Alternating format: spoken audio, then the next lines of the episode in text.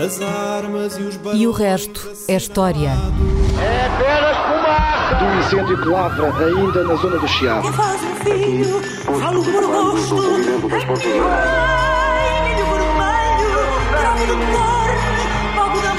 Quer transformar este país numa ditadura. Não, não. Com João Miguel Tavares e Rui Ramos. Olá, sejam bem-vindos a este episódio número 114 de E o Resto é História, com Rui Ramos e João Miguel Tavares. Esta foi a semana em que se completaram duas décadas sobre os atentados do 11 de setembro. Iremos abordar esse tema já a seguir no programa, mas antes, Rui, parece-me inevitável falar um pouco de Jorge Sampaio. Uh, como todos sabemos, Jorge Sampaio foi Presidente da República entre 1996 e 2006 e de todos os presidentes da nossa democracia foi provavelmente aquele que teve o perfil político mais apagado.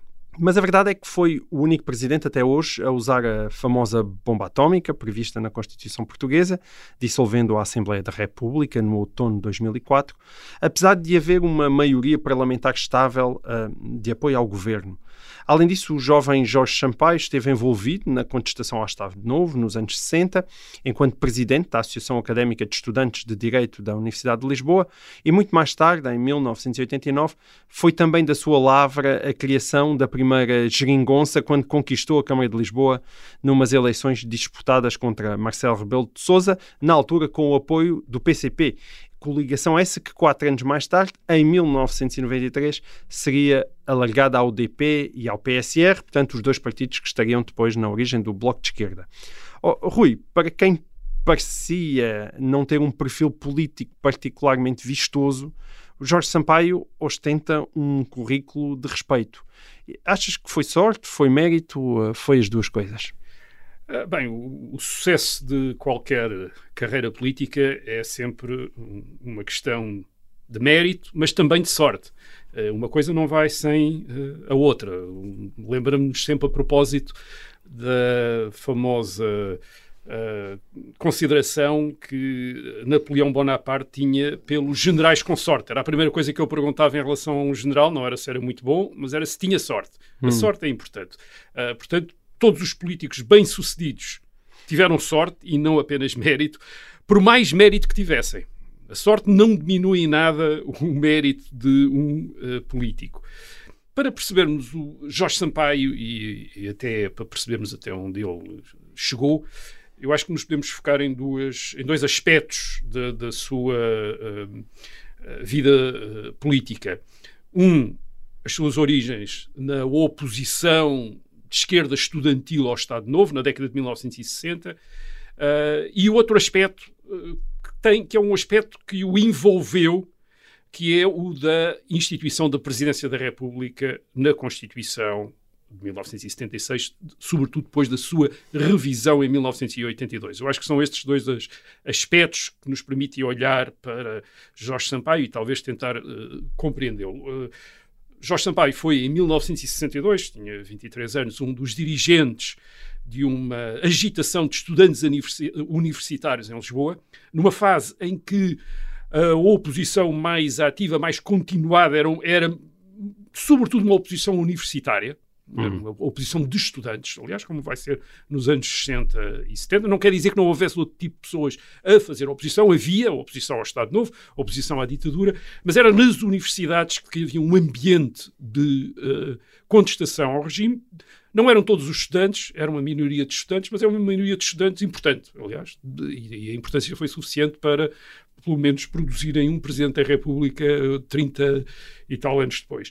A, a geração de Jorge Sampaio, esta geração de 62, de 1962, é interessante, tem algumas coisas particulares que a singularizam. Primeiro foi uma geração de a primeira geração de ativistas de esquerda que não pertenceu ao Partido Comunista, como tinha acontecido em 1945. Em 1945, a geração de Mário Soares, uhum. a, a maior parte destes estudantes ativistas de esquerda pertenciam, estavam de alguma leveza, de alguma maneira ligados ao Partido Comunista, através do movimento de Unidade Democrática, da sua, uh, uh, na sua dimensão do mood juvenil, isto é, da juventude do, do movimento de Unidade Democrática, era uma frente onde o PCP tinha uma grande importância, aliás, sobretudo na, na frente de juventude. Portanto, esta geração de 62, ao contrário da geração de 45, Hum. Portanto, a, geração de Sampaio, ao contrário da geração de Mário Soares, não está ligada Hum. ao PCP. Isso é Não- porquê, não já agora?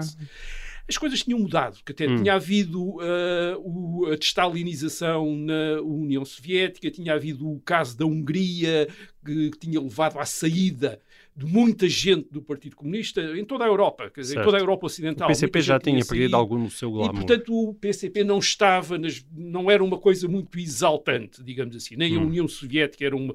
E não esquecer que os partidos comunistas a que estamos a falar são os partidos comunistas ligados à União Soviética, como é o Partido Comunista Português, eh, cujo dirigente nesta altura é eh, Álvaro Cunhal.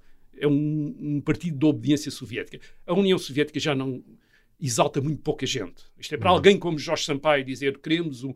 Em 1945 fazia sentido a alguém como Mário Soares dizer queremos um, um regime como o regime soviético. A União Soviética tinha ganho a guerra ah, ah, contra a Alemanha nazi. de forma um- muito heroica. Esperava-se esperava que viesse a ter um enorme futuro. É verdade, era dirigida por Stalin, mas, mas ainda se acreditava, e tinha havido os processos stalinistas dos anos 30, isto é, quem queria entender já tinha entendido, mas ainda havia a possibilidade das pessoas se enganarem. Em 1962 era menos, era menos provável Hum. conseguir isso depois da Hungria, depois do Khrushchev Khrushchev tinha denunciado Stalin, ah, esse documento ah, tinha passado no 20 Congresso do, do Partido Comunista da União Soviética, tinha passado pelo Ocidente, e portanto era muito difícil as pessoas dizerem o meu ideal é o ideal soviético sem Certo. ser necessário explicar, muito, explicar muita coisa. Ora bem, portanto, esta geração já não é, não quer dizer que alguns membros desta geração não tenham mais tarde até eh, aproximado ou integrado o Partido Comunista, mas já não era aquilo que definia esta geração. E, e sendo a primeira, portanto, geração de ativistas de esquerda, repito, que não tem esta ligação especial ao Partido Comunista, é a última, digamos assim, também, que, que não pertence à extrema-esquerda.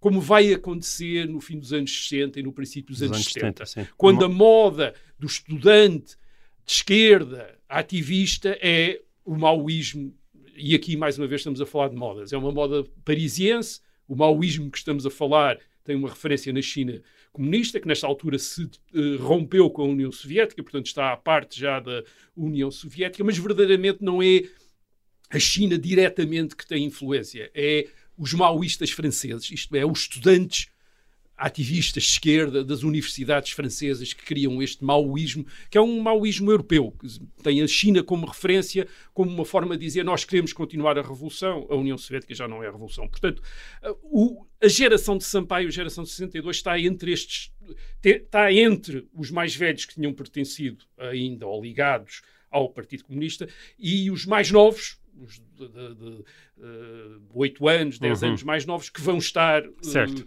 nestes grupos vanguardistas, partidos de extrema esquerda. E, portanto, eles formam, não apenas não têm estas ligações, mas eles próprios têm umas- uma organização diferente, uma- são independentes. Isto é, não, não chegam a formar bem num partido. São, sobretudo, um grupo de amigos. Isto é, são grupos de amigos. Sobretudo é isso que Jorge Sampaio acaba por eh, integrar, que têm umas grandes preocupações. A primeira é de manter os valores da esquerda, os valores do socialismo, isto é, não, não, não trair esses eh, valores, mas ao mesmo tempo recusando ou tendo relutância em envolverem-se nestas organizações sectárias leninistas, quer o Partido Comunista, quer depois as, a extrema-esquerda, as extremas-esquerdas que vão emergir nos- ao longo dos anos 60. Eles, portanto, como querem ser socialistas, por exemplo, têm alguma reserva em relação a uma personagem, por exemplo, como Mário Soares.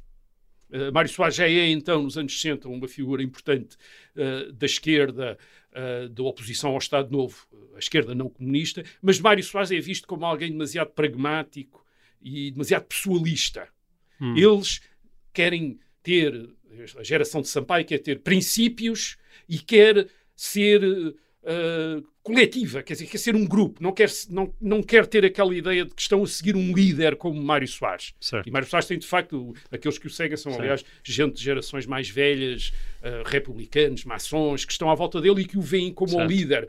E, portanto, seguem aquilo que ele vai dizendo e aquilo que ele vai fazer. E nesse aspecto, Esta o facto de Jorge Sampaio não ser uma personalidade especialmente efusiva podia funcionar como uma vantagem. Exatamente, quer dizer, o Jorge Uhum. Sampaio está neste coletivo.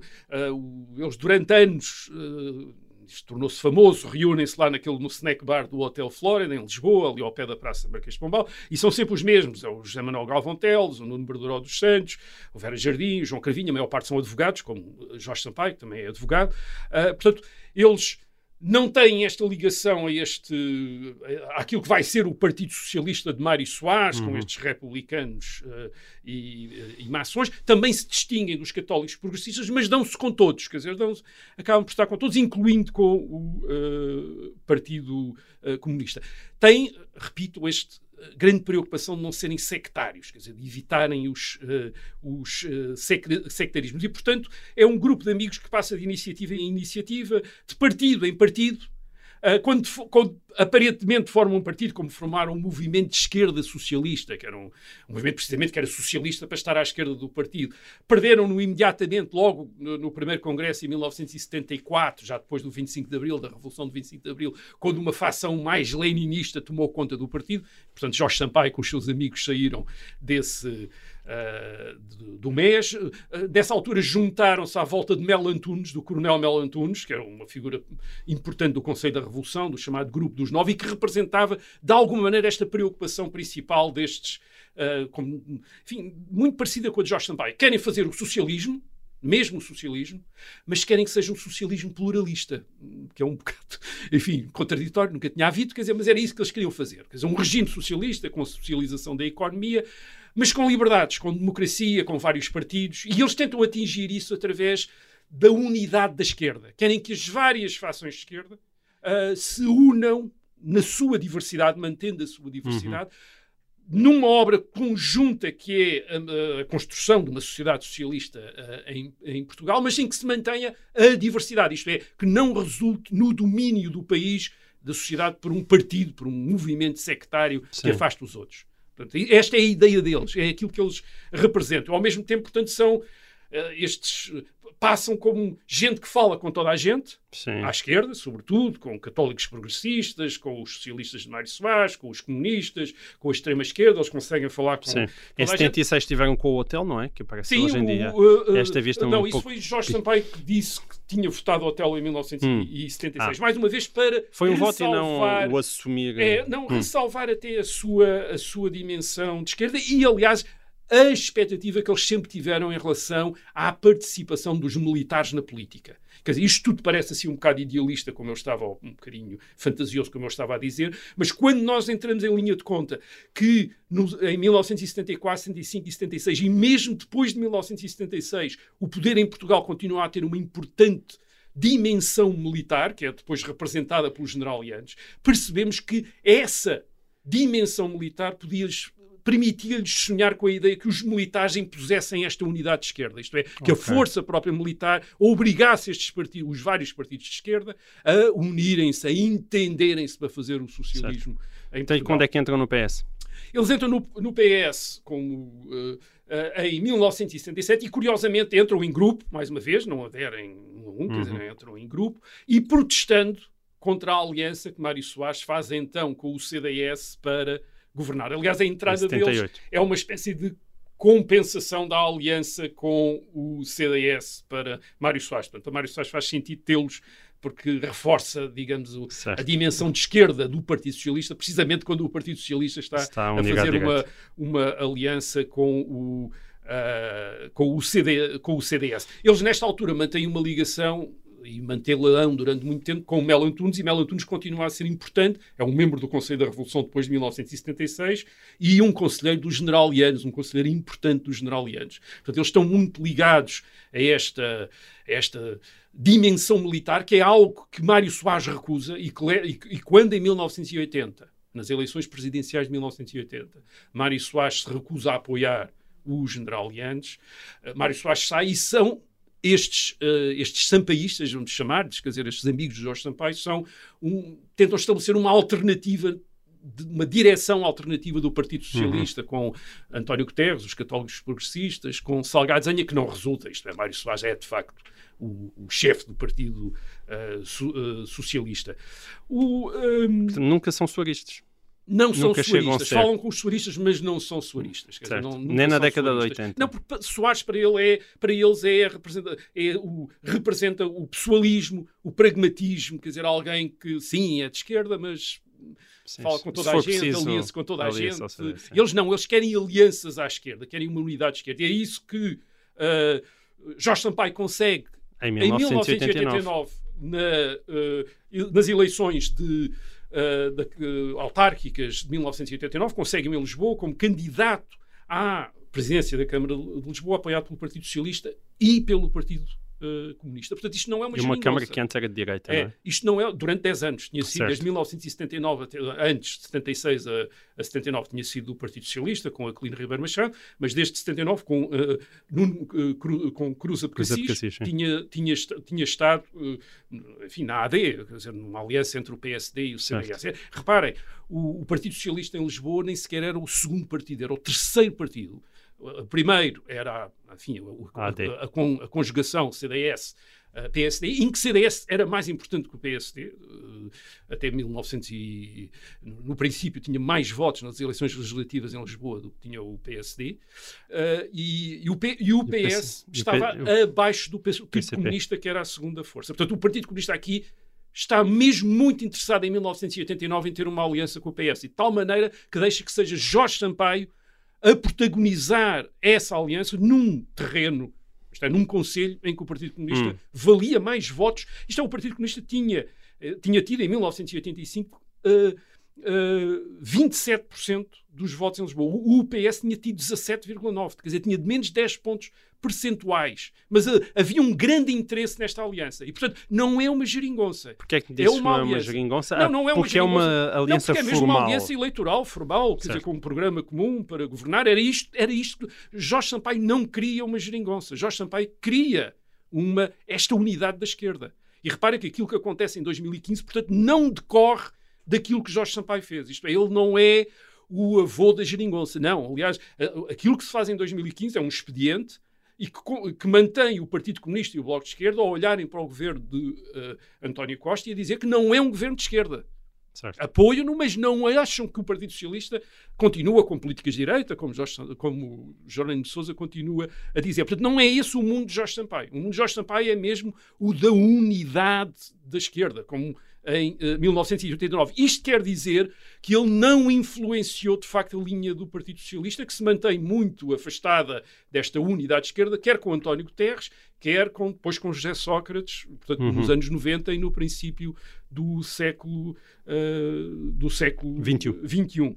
Agora vamos à questão da presidência. Portanto, ele foi presidente da Câmara Municipal de Lisboa e em 1996, em 1994-95 oferece como apresenta-se a si próprio como candidato à presidência da República e em 1996 ele é eleito contra Cavaco Silva e, e, sobretudo, contra o cavaquismo. Hum. Isto é, 10 anos. Uh, Cavaco Silva tinha sido chefe do governo entre 1985 e 1995 e a eleição de 1996, a eleição presidencial, em que Cavaco Silva, depois de ter deixado de ser primeiro-ministro, se apresenta e líder do PSD, se apresenta como candidato à presidência da República, é a ocasião para Jorge Sampaio representar todos aqueles que estiveram contra Uhum. uh, Cavaco Silva. E a verdade é que consegue, tem 53,9%, uh, cento, uh, Cavaco Silva tem 46%. uh, por cento.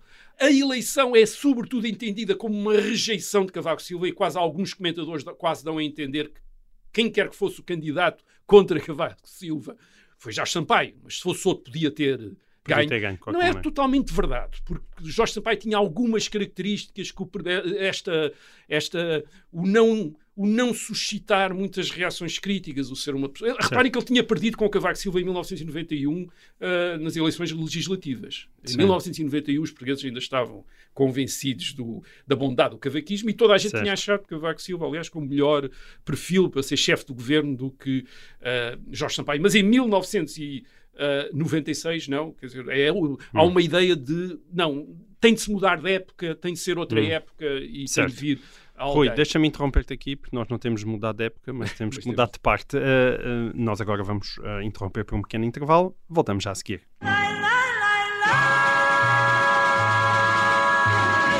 Olá, sejam bem-vindos a esta segunda parte de E o Resto é História.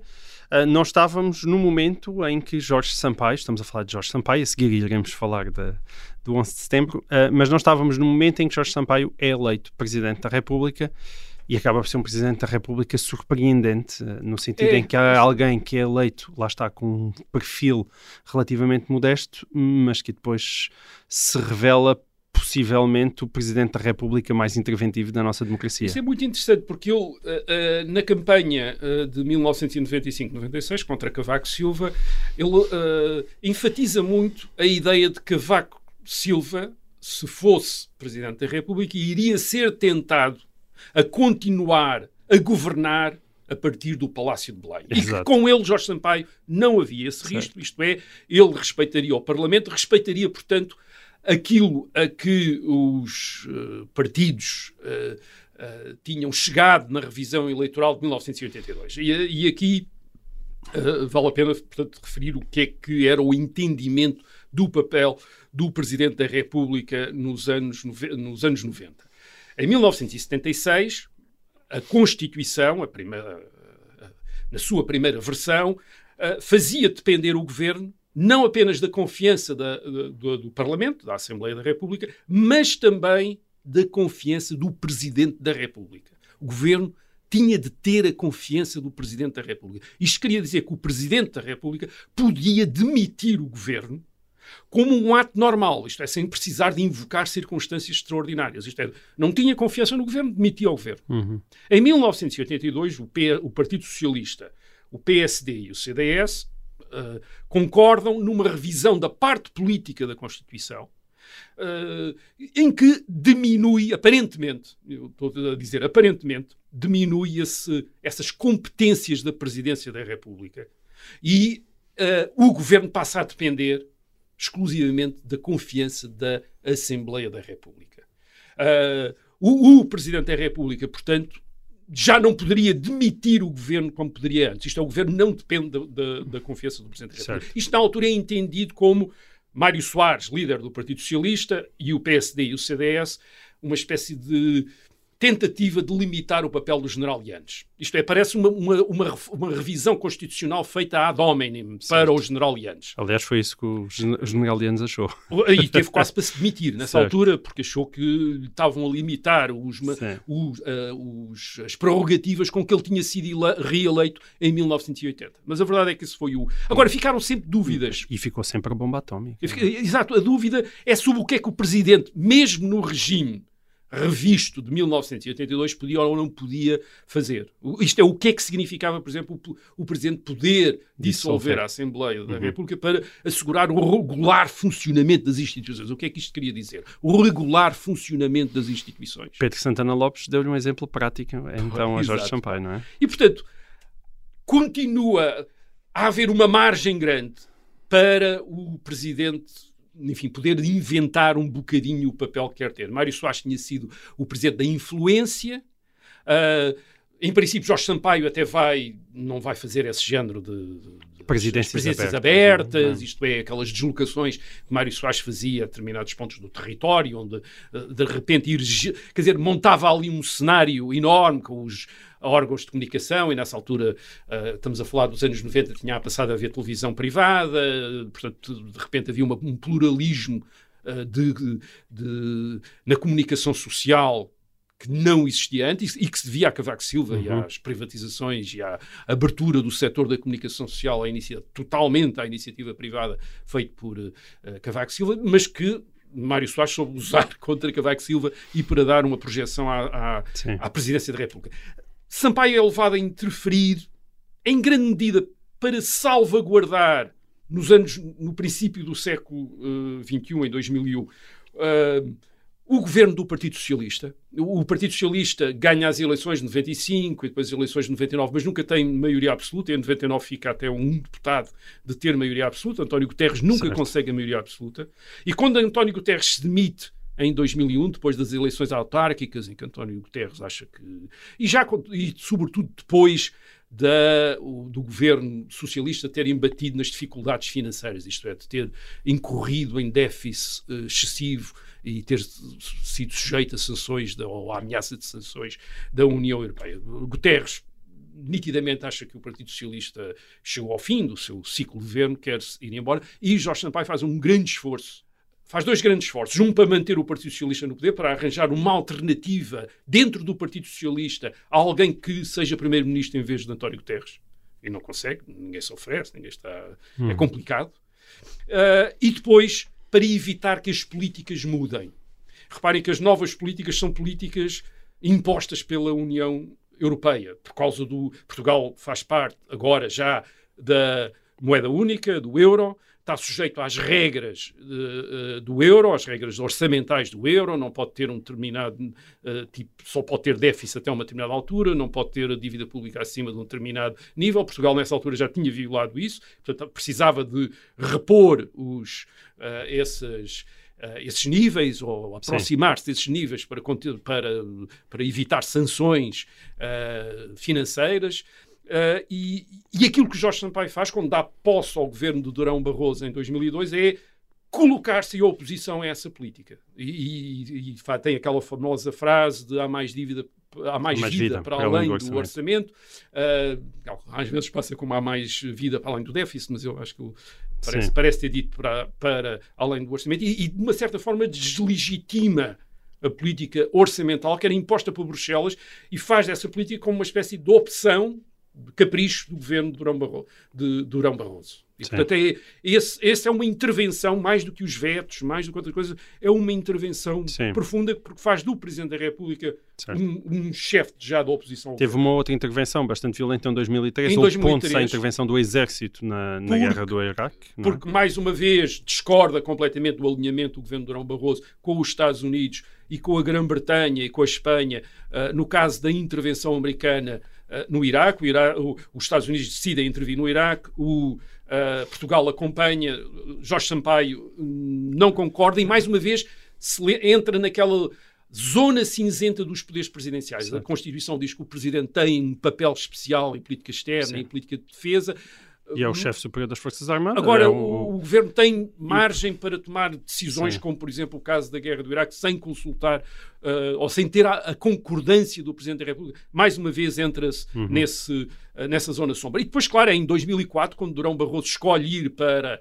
Uh, candidatar-se candidatar à presidência da Comissão Europeia que Jorge Sampaio de repente se torna o centro do regime. Há uma grande pressão sobre Jorge Sampaio, vinda, aliás, do, do, Partido Socialista, para não dar posse a. àquilo que é designado pelo PSD como sucessor de Durão Barroso, que é Pedro Santana Lopes, o presidente da Câmara Municipal uh, de Lisboa. Uh, e Jorge Sampaio, nessa altura, hesita muito. Uh, houve imensa gente. Portanto, arrasta, quer dizer, começa a queimar Durão, começa a queimar Santana Lopes, enlumbrando logo com essa hesitação, a criar dúvidas sobre a, vantagem, a, a legitimidade de Santana Lopes suceder a Durão Barroso sem eleições. Hum. Portanto, um primeiro-ministro que não tinha ganho nas eleições. Certo. Uh, Ele também não era o número 2 do Durão Barroso na altura, não é? Que também complexificava Exato. a coisa. E, uh, e, por outro lado, quando finalmente decide dar posse a uh, Pedro Santana Lopes, tem uma grande reação tremenda da esquerda. O seu amigo Ferro Rodrigues demite-se da direção do Partido Socialista em protesto contra a decisão do Presidente da República, mas depois expõe, quer dizer, essa nomeação e a formação do governo de uh, Santana, Santana Lopes, expõe Santana Lopes a, um, a tantos acrimónias, escândalos, trapalhadas, como então se dizia, que lhe permite a Jorge Sampaio ter margem de manobra para, de repente, no, no outono,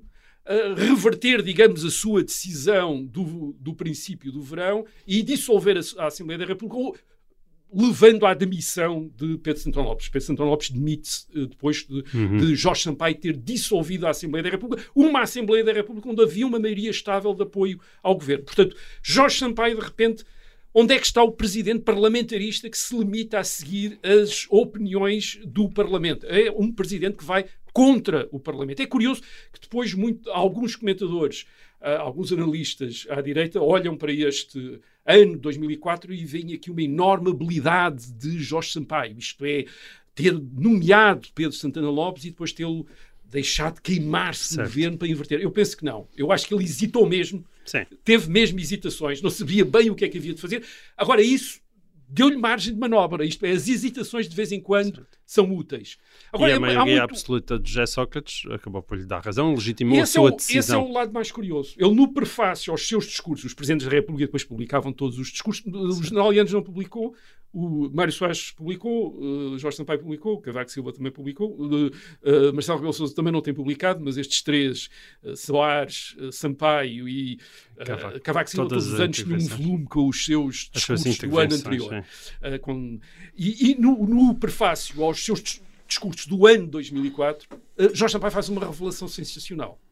E essa revelação é que diz que tinha decidido que caso Pedro Santana Lopes tivesse ganho as eleições legislativas de 2005, isto é, depois de ele ter dissolvido, de Jorge Sampaio ter dissolvido a Assembleia da República e ter levado à admissão de Santana Lopes, ele diz que se Santana Lopes tivesse ganho as eleições, ele, Jorge Sampaio, ter-se admitido da presidência da República. Isto é, teria visto ah, esse, esse resultado eleitoral como uma desautorização do Presidente da Certo. República. Isto é muito curioso, porque, portanto, os portugueses, em 2005, tiveram umas eleições legislativas em que o Presidente ia a votos, só que eles não sabiam.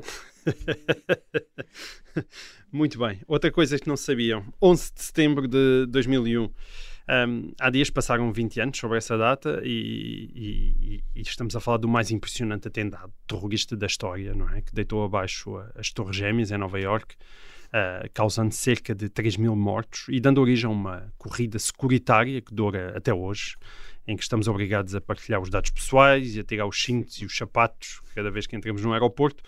Um, mas para além destas consequências mais visíveis e, se quisermos até um pouco superficiais do 11 de setembro, Rui, qual é que parece ser o seu significado mais profundo e até que ponto é que o consideras um momento absolutamente marcante da história contemporânea? Ah, Bem, há, há gente que diz que o, o século XXI começou a 11 de setembro de 2001. Bem, Certo. o ano 2001 teria começado sempre o século XXI, É verdade. com ou sem 11 de setembro. Além de que esse raciocínio tem um problema, porque geralmente também diz que o século XX acabou em 1989 e, portanto, significa que entre Eh, 1989 Não houve e 2001 não houve século. Não houve século. Portanto, esse não há. Foi é, um é limbo, o ano sem um século, quer dizer, que é os anos sem século. Eu acho que teve dois significados. Quer dizer, o mais impressionante tem talvez a ver com uma coisa que eu creio que nestas eh, eh, recordações, nestes exames retrospectivos da data, na passagem dos 20 anos, não foi bem, eh, já não foi salientado. O que quer dizer que o tempo passou mesmo. E que é o desafio que o 11 de setembro representou para o mundo ocidental e para os Estados Unidos.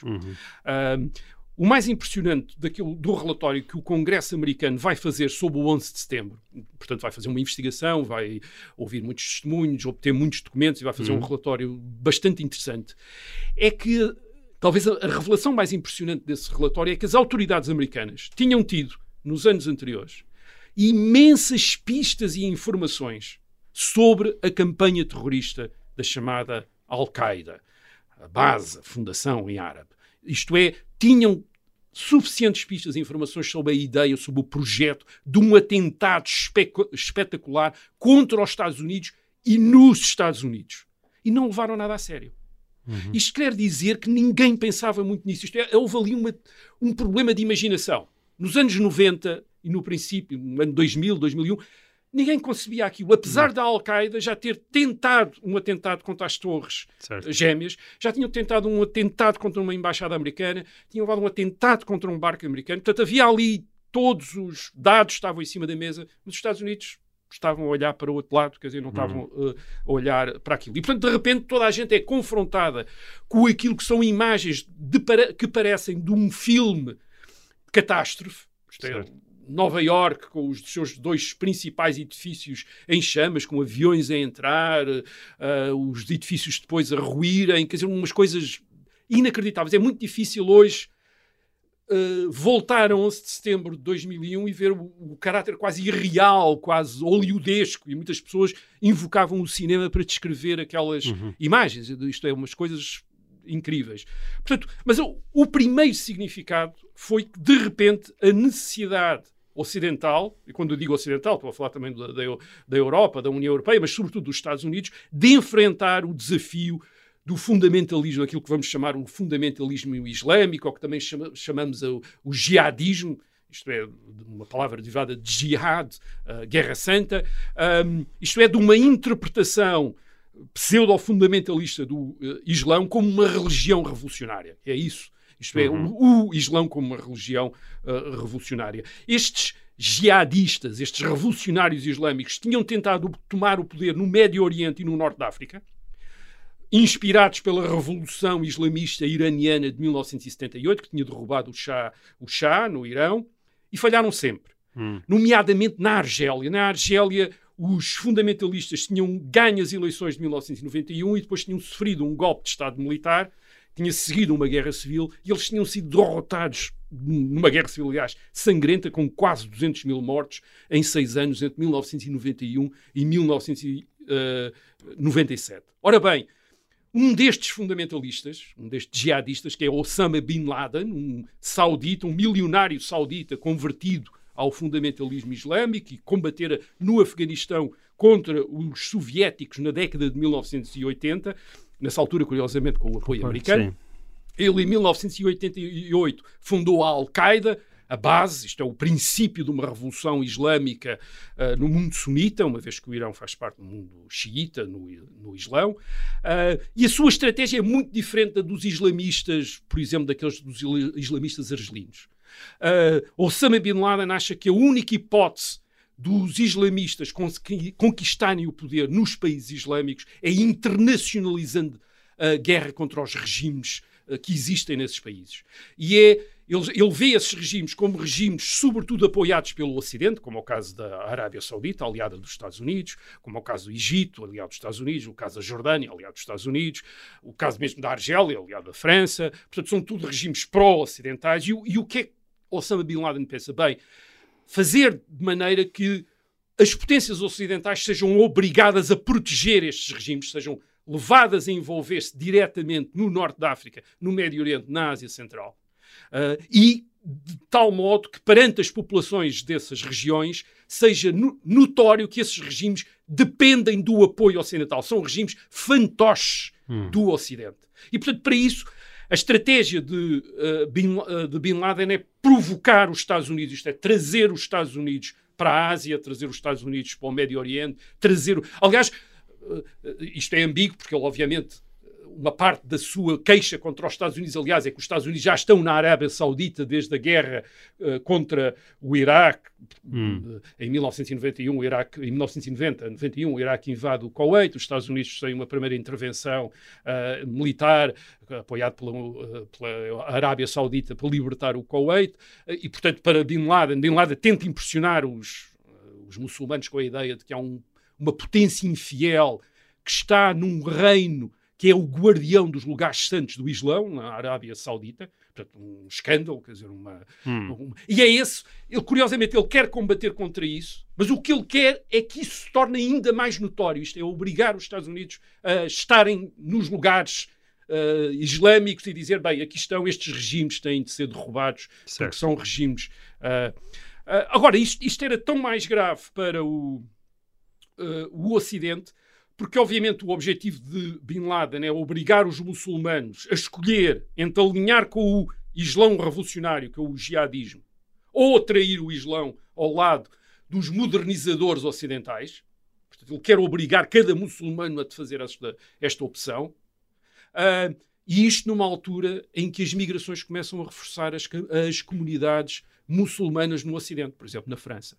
Isto quer dizer que é um, a luta, o desafio jihadista já não tem apenas a ver com a geopolítica no Médio Oriente, no Norte Sim. da África e na Ásia, mas também com a paz certo. civil dentro das sociedades ocidentais a que a migração, as migrações estão a, a tornar Sim. mais plurais, até em termos uh, uh, religiosos. Aliás, os jihadistas da Argélia já tinham tentado também fazer uma campanha de terrorismo em França, já tinham tentado envolver a França na guerra civil, uh, na guerra, com tentados em Paris.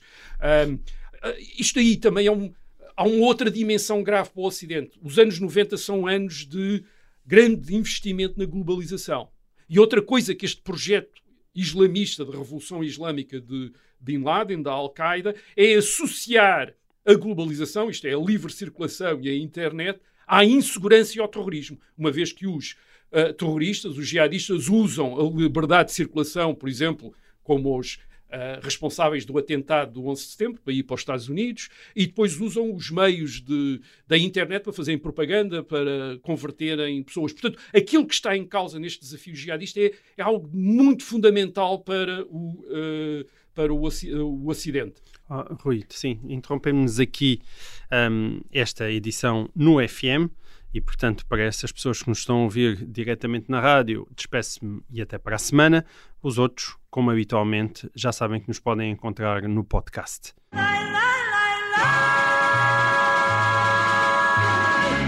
Vamos a isso então, Rui. Vamos continuar. Uh, nós estamos a falar dos 20 anos do 11 de setembro, uh, uh, semanas da retirada americana do Afeganistão certo. e do regresso ao poder dos talibãs uh, o movimento uh, fundamentalista islâmico que os Estados Unidos e os seus Sim. aliados tinham afastado Uh, do governo em Cabul em 2001. Sim. E, portanto, a ideia E há quem é diga isto não serviu para nada. Isto não, é? não serviu para nada, isto afinal não deu nada, eles voltaram ao poder. Não é verdade. E isto talvez a perspectiva histórica. Quando nós pensamos naquilo que era o grande projeto islamista da Revolução Islâmica de Bin Laden, percebemos que não. Uh, os islamistas perderam, quer dizer, verdadeiramente perderam. E, e a, o regresso dos talibãs ao poder no Afeganistão uh, esconde essa derrota uh, do grande projeto de revolução uh, islâmica. Os Estados Unidos, de facto, destruíram a Al-Qaeda no Afeganistão. Executaram Bin Laden em 2011 no Paquistão.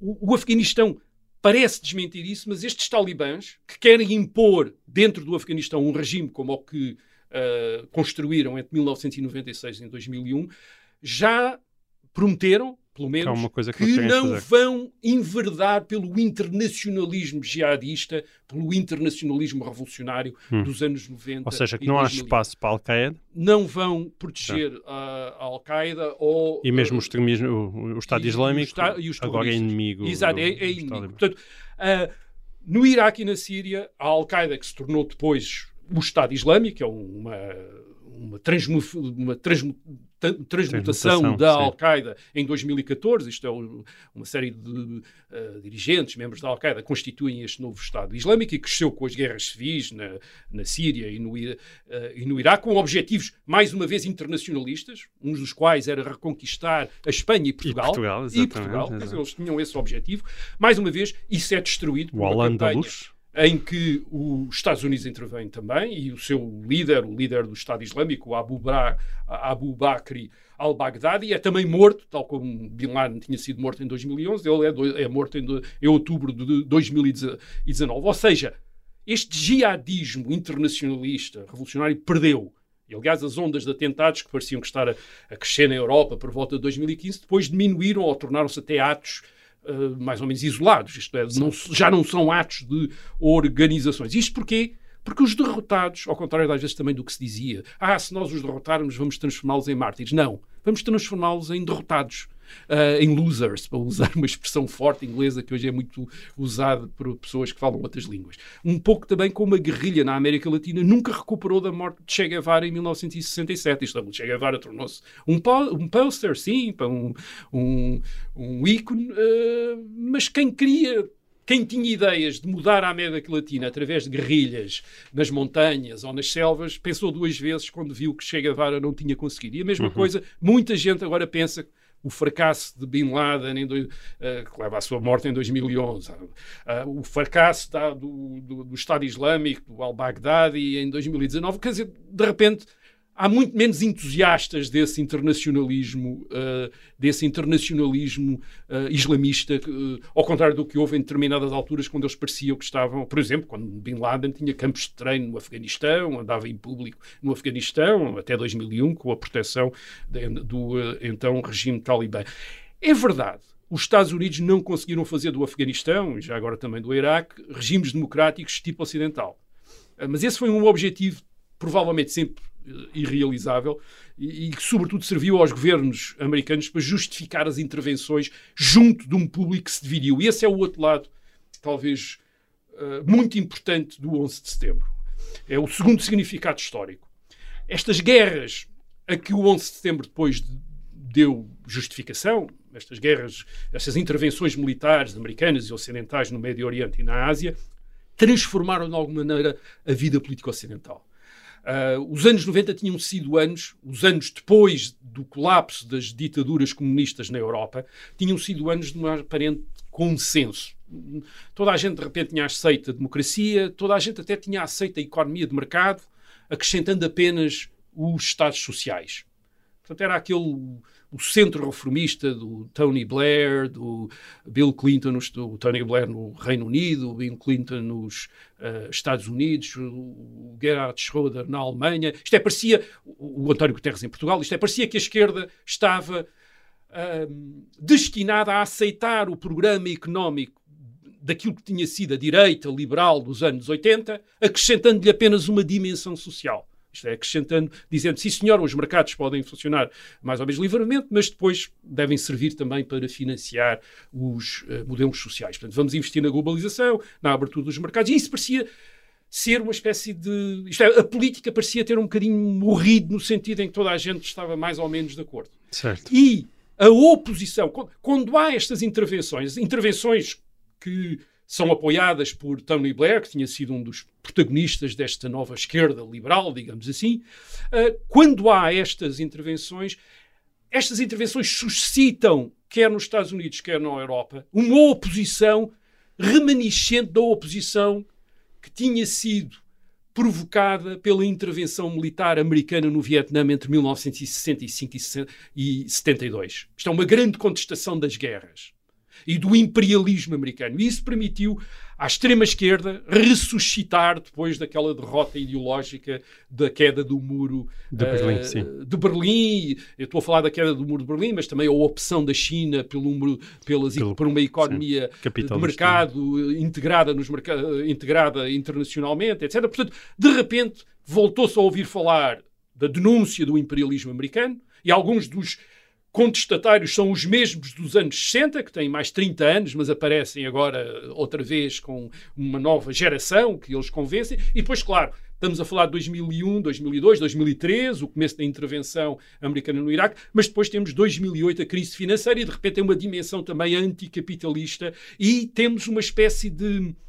Isto é, criou-se condições para uma, uma espécie de um remake, remake dos anos 60, um regresso aos anos 60, com um, o radicalismo universitário, com a contestação de, das intervenções militares ocidentais no resto do mundo, uhum. a contestação do capitalismo, a contestação da cultura burguesa, para usar um, um termo dos anos 60, agora a, a cultura do heteropatriarcado, quer dizer, de, portanto, eh, com o movimento politicamente correto e do. Portanto, temos uma nova polarização política, até porque depois. O 11 de setembro também cria condições para uma reanimação de uma direita nacionalista, uh, que vê, que passa a ver na imigração uma, uma contra a qual tinha tido sempre objeções, mas agora uh, um, um, risco de segurança, isto é, uma vez que os imigrantes são aqueles que, vêm, que podem vir a ser recrutas uh, da contestação revolucionária uhum. islamista, portanto, que, uh, não é por acaso que quer o Brexit, quer Donald Trump em 2016 acontecem depois das grandes, das grandes migrações provocadas pela guerra da Síria em 2015 e depois das vagas de atentados, quer dizer, há, há nitidamente um ambiente que é criado. Portanto, há uma nova polarização e que põe fim àquele, à aparência de consenso que se tinha vivido nos anos 90, depois do, do fim das ditaduras comunistas na Europa, em 1989. Isto é, para usar os termos os famosos termos do fim da história de 1989, a, a história regressou mesmo no princípio do século XXI. Uh, Há muita gente que fica perplexa com esta polarização, com a atual tribalização, mas quem olha para trás vê que esta tribalização foi muito frequente nos anos 60 e 70, uh, nos anos 30. Uh, isto é, estamos a ver, não estamos a viver uma fase nova Inédita. na história. Estamos a, a, uma fase nova em relação aos anos 90, mas os anos 90 não estavam destinados a ser o futuro para sempre. Isto é, certo. E, portanto, o, e de alguma maneira o 11 de setembro que... começou isso. Certo. Portanto, interrompeu a exceção. Se calhar estávamos certos no início do programa. De repente houve uma espécie de interrupção dos séculos é, entre 1989 exato, da altura, 2001. dos anos em que não havia século. Os anos em que não havia século. Muito bem. Assim termina este e o resto da história. Voltamos para a semana. Até lá.